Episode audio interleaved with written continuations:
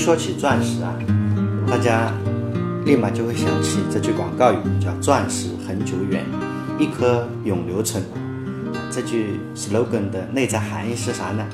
就是说让你把钻石存着，不要抛，要不然的话，钻石市场的价格会稳不住的。前一阵子吴奇隆和刘诗诗大婚的时候，他们戴的就是 De Beers，钻石神话的缔造者。这句 slogan 的使用者，去年早些时候啊，有一篇文章啊刷爆了朋友圈，文章的名字叫《钻石的存在只是证明了这个世界是何等的荒谬》。这篇文章啊，详尽的分析了为什么钻石是二十世纪最大的骗局。在一百多年前啊，钻石。只能在少数几条印度的河流和巴西的丛林中找到。每年啊，宝石级的钻石产量就那么几公斤。那时候啊，钻石就是一种宝石。但是呢，在1870年，南非的 Orange River 发现了巨大的钻石矿，产量可以用吨计啊！一夜之间啊，市场上充斥了钻石。南非矿背后的英国投资人害怕了呀，因为钻石没有什么使用价值啊，它的高价完全是因为它的稀有嘛。随着南非新矿的开发，钻石早晚会越来越不值钱嘛，会变成一般的普通的宝石。当时呢，英国的商人 Cecil Richards 得到了罗斯柴尔德家族的资助，在南非北开普省的金百利不断的收购钻石矿。包括 De Beers 所拥有的钻石矿。九年后啊，也就是在1880年，他开始了 De Beers Mining Company，也就是最后垄断了钻石供应百分之九十市场的 De Beers 这家公司的原型。在1888年啊，De Beers 公司啊，足以控制整个南非的钻石产量，用这个办法来稳定钻石的市场价格。然后呢？他又在英国成立了一个钻石集团，联合所有的商家一起决定钻石的价格和供应数量，而且不断打击那些不参与这个价格托拉斯的钻石商人啊，就其他的商家，如果你卖钻石不参加我们这个钻石集团的话，那你就惨了，有的是小鞋让你穿。用这个办法呢，德比尔斯让市场上不会有太多的钻石。然后维持它的高价。当 De Beers 的老祖宗 Cecil Richards 在一九零二年逝世的时候啊，De Beers 已经控制了世界上百分之九十的钻石供应。我后来呢又被奥本海默家族控制了。直到二战后啊，随着其他钻石矿被发现啊，加上经济衰退。供应量呢又有增无减，因为钻石的量实在太多了，产量啊，严重的影响了德贝尔斯的收益啊。这个跟中国叫谷贱伤农是一样的吧？因为如果粮食产量太高了，那谷就卖不上价，啊，粮食卖不上价，伤害的是农民自己吧。这个德贝尔斯家里面碰到的情况是一样的啊。在二战期间啊，只有美国啊，因为没有被战火波及嘛。这成为唯一可以拓展的市场。德比斯公司啊，就开始想，哎，如何让消费者购买了钻石之后呢，不再拿到市场上去销售呢？所以呢，在一九三八年，他们聘请了美国的一家广告公司，Northwest Air and Sun 啊，这家公司啊，将钻石重新进行定位啊。Air Sun 这家公司啊，果然不负众望啊，他们是怎么定位？新的钻石公司的啊，他们把钻石啊推向市场的时候，广告是这么做的啊，钻石呢代表着贵族、稀有，被誉为爱情的礼物。男士在结婚的时候啊，应该买一个订婚戒指送给新娘，而且这个订婚戒指必须是要有价格非常昂贵的钻石做的。这样啊，消费者买了这钻石之后呢？呃，一般不会像其他的重金属这样啊，金子啊、银子啊，他们买了之后，就是如果呃需要的时候，他们就会进入流通市场嘛。哎，通过这些广告啊，用明星、广告、电影，报纸、电视、杂志、媒体啊，一顿狂轰滥炸，不停的渲染啊，将钻石啊描述成为爱情的必须的奢侈品。到一九四一年的时候，De Beers 的销量啊增加到了百分之五十五。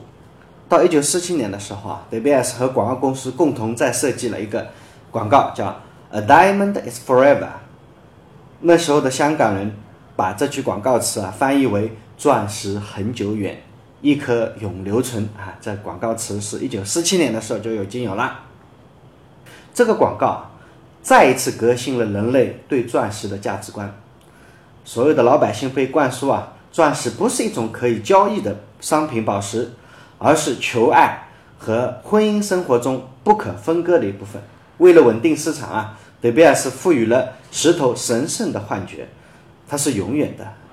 既然是永远的，是吧？是纪念着你们的结婚，是吧？纪念着你们的爱情，所以当然不能够转售了。钻石的头号奢侈品地位啊，从此就这么诞生了。直到近三十年来，新兴国家也参与到了钻石矿的开采，而且啊，很多国家都拒绝参与钻石的联盟，所以呢，呃，钻石的价格有了明显的回落。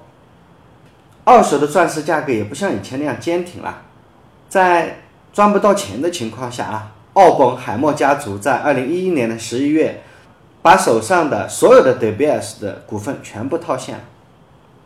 奥本海默家族啊，大赚了一笔啊。然后我们反观市场上其他的商品的价格啊，不管是黄金啊、白银啊、铜啊、翡翠啊、玉石啊，呃，还有石油啊，都会随着经济的状况大幅波动。可是只有钻石啊，从三十年以来啊，基本上都是稳步上行。他们对价格的控制力啊是如此之强啊，甚至在七十年代高通胀的时候啊。还有人拿着钻石来进行保值的。奥本海默家族和 De Beers 公司把钻石啊进行点石成金，这个案例啊已经成为二十一世纪营销学上全球最经典的案例。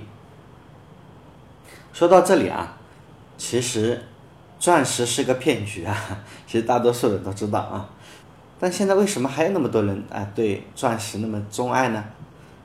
刚才说的这个。钻石这个骗局啊，还有很多破绽的啊。老哥来跟大家说说这个破绽在哪里。第一个，呃，在钻石骗局的这个故事里啊，钻石被描写成啊就是一个普通的碳元素嘛，但是钻石等于碳元素吗？这个公式啊不一定成立，对吧？钻石啊确实是难以获得的，它所形成的条件啊比较苛刻。只有在地表一百六十公里以上的地幔这个地方才具有这个深度啊，人类目前无法到达。所以呢，也许地球啊深处藏了无数的钻石，也许科学家也说了啊，可能外太空存在着很多钻石星球，但是现在钻石还是非常稀缺的。另外，根据德贝尔斯自己的记录啊，以非洲最富产的钻石矿为例啊。百分之七八十的产量都只是工业钻，就是说纯度是不够高的，达不到宝石级别。而其他的产区像澳洲啊，工业矿基本上都占了整个矿的百分之九十以上。真正的宝石级别的钻石啊，只有总产量的三分之一。另外呢，老裴对阴谋论呢总是有点啊将信将疑啊。他们说德比尔斯。呃，有罗斯查尔德那么强的战斗力啊，而且他们的财力非常强大啊，足够控制所有的矿石的源头。那么他们到底有没有这个实力呢？在全球已经探明的钻石矿业啊，最大的四个玩家里面啊，除了德贝尔斯之外哈，还有俄罗斯一个阿罗萨啊，还有澳大利亚的力拓，还有加拿大的 BHBP，呃，还有很多很多的小公司啊，其中。像德贝尔斯这样啊，在钻石领域里面实力比较强的，至少在全世界有三家嘛，而且各有各的矿源，所以天天啊相爱相杀，一边竞争一边联合，所以啊说能够控制产量以维持这种价格啊，像这种小儿科的招式啊，老裴认为不太靠谱。好了，关于钻石啊。它到底是不是骗局？老裴呢，一般对所有的事物啊，都持质疑的态度，不要过于相信，也不要过于相信阴谋论啊。大多数的阴谋论都是有问题的。当然，老裴自己的观点是否站得住脚啊？听众们，您自己决定。好了，就这样，再见。